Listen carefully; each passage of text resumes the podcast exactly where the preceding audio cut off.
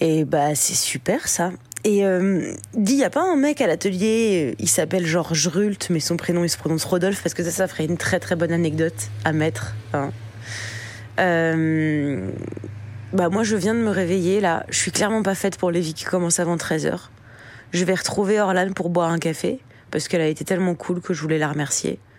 Et puis, ah si, il doit exister un dieu de la flemme, parce que tous mes rendez-vous viennent de s'annuler. Donc, euh, je vais pouvoir euh, bosser sur d'autres trucs et peut-être me reposer un peu, parce que là, 5 heures, euh, le réveil, ça picote.